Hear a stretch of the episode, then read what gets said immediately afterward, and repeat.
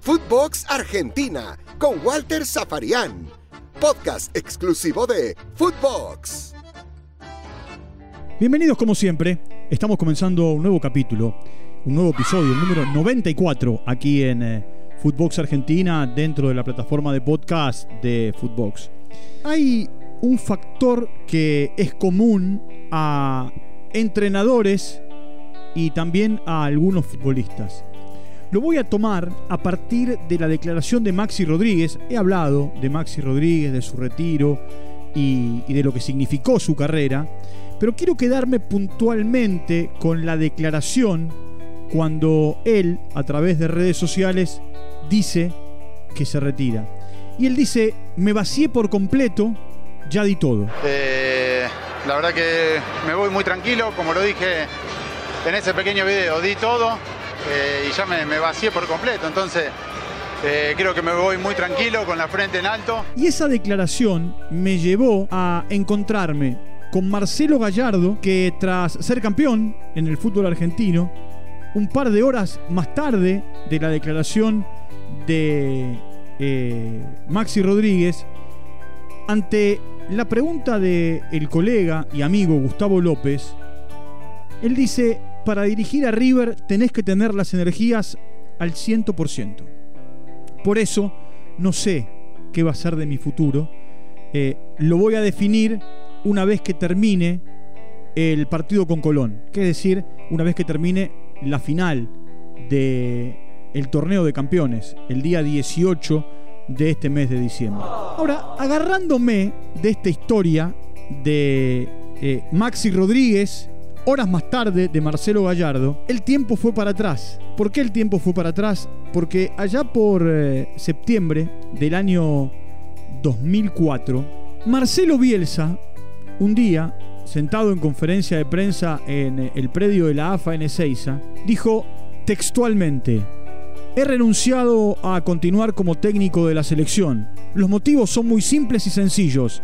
Me quedé sin las energías que demanda este cargo.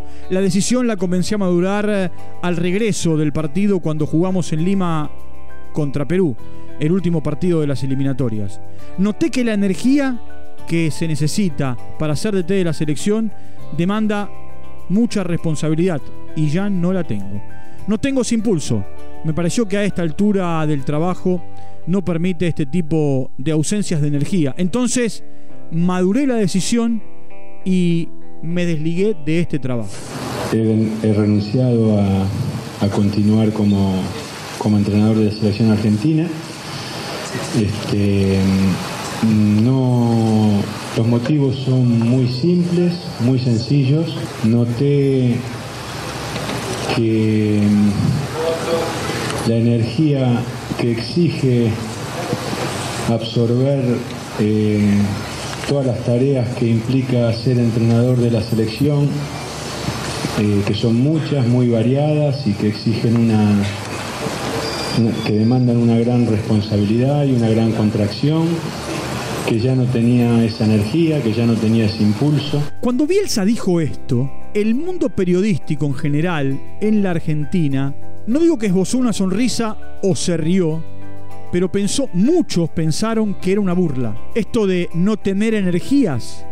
Es más, se ha utilizado la frase de Bielsa, me quedé sin energías, no digo como un meme, sino como algo que eh, marcó en un momento determinado al entrenador, que tardó tres años en eh, volver a dirigir.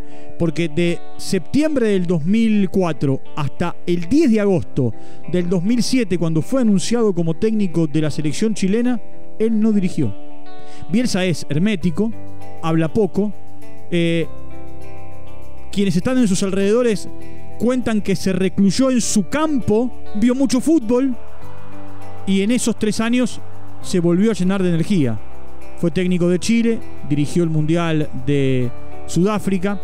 Después eh, se fue, dirigió el Athletic Club de Bilbao, dirigió el Marsella, dirigió el Lille y hoy es el técnico de Leeds.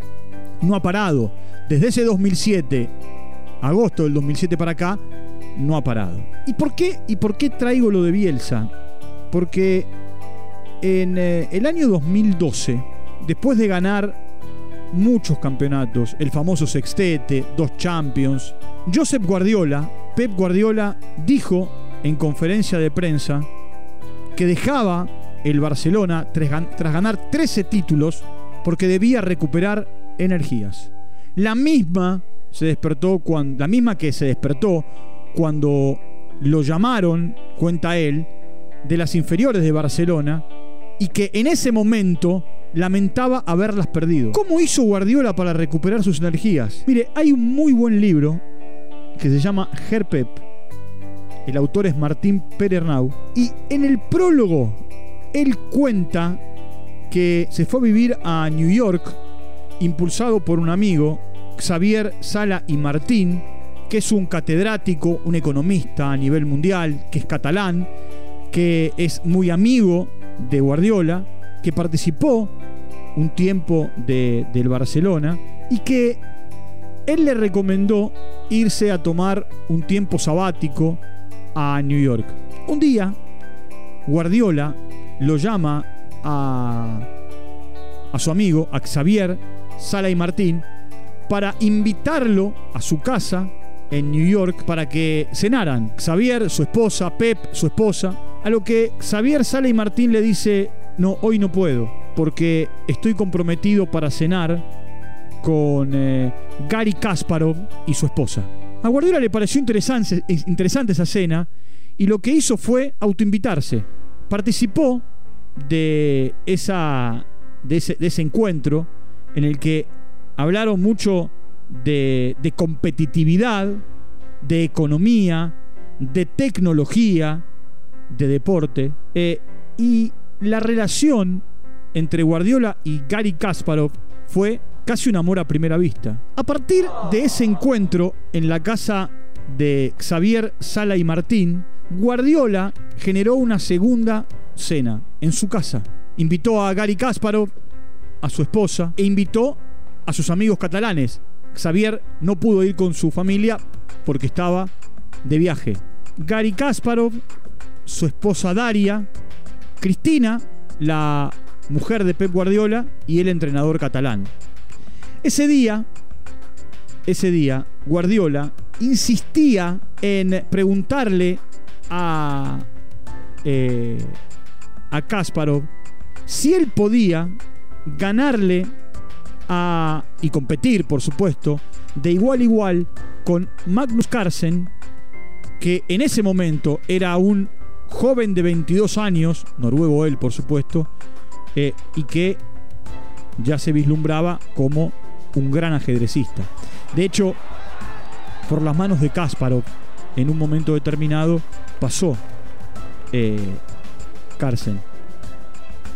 Lo entrenó casi en secreto y, dándole una, una ayuda ajedrecística.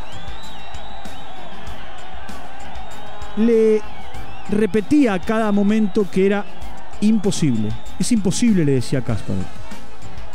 Guardiola, entre charla y charla, entre tema y tema, volvía a, a la pregunta si se podía competir contra alguien que era un joven con gran talento y Kasparov que había sido y para muchos es el mejor ajedrecista de todos los tiempos. Y, y Kasparov le seguía diciendo, es imposible. Guardiola andó sobre el tema. En un momento determinado, cuenta Martín eh, Perernau, eh, su esposa, Cristina, le dice en el medio de la cena, quizás sea un problema de concentración. Pero Daria, la esposa de Kasparov, le dio la respuesta definitiva. Si fuese una sola partida y durase solo dos horas, Gary sí podría vencer a Carlsen. Pero no es así. La partida se alargaría cinco o seis horas y Gary ya no querría pasar otra vez por el sufrimiento de estar tantas horas seguidas con el cerebro a toda máquina calculando posibilidades sin tener un minuto de descanso.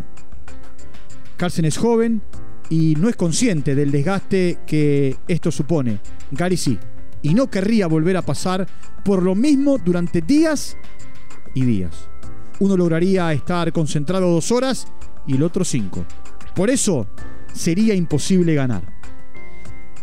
Esta respuesta de Daria, la esposa de Kasparov, llevó a Guardiola a entender que se había encontrado con alguien que le había dado una lección y, y que estaba dispuesto a volver y que debía llenarse, que las energías iban a aparecer.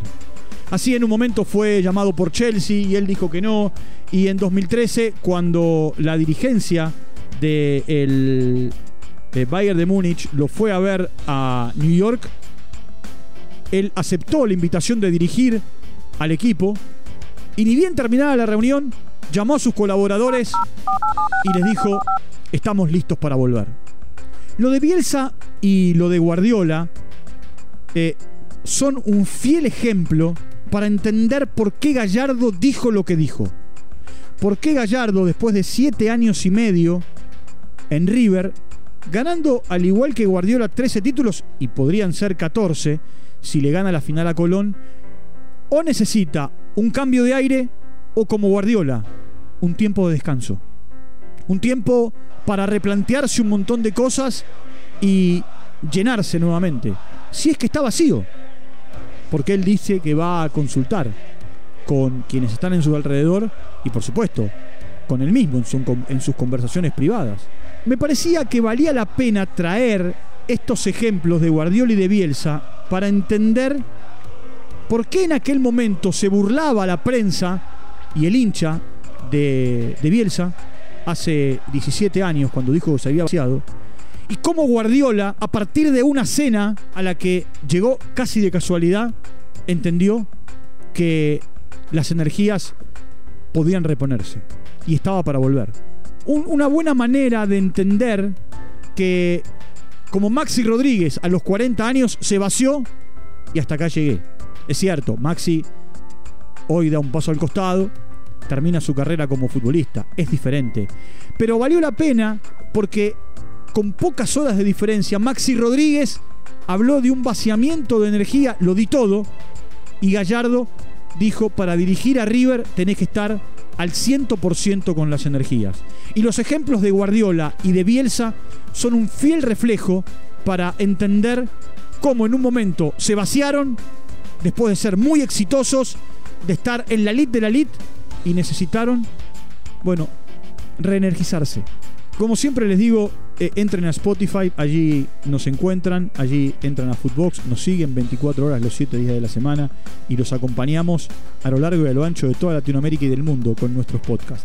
Les mando un abrazo grande y nos reencontramos en cualquier momento. Chao, hasta la próxima. Footbox Argentina con Walter Zafarian, podcast exclusivo de Footbox.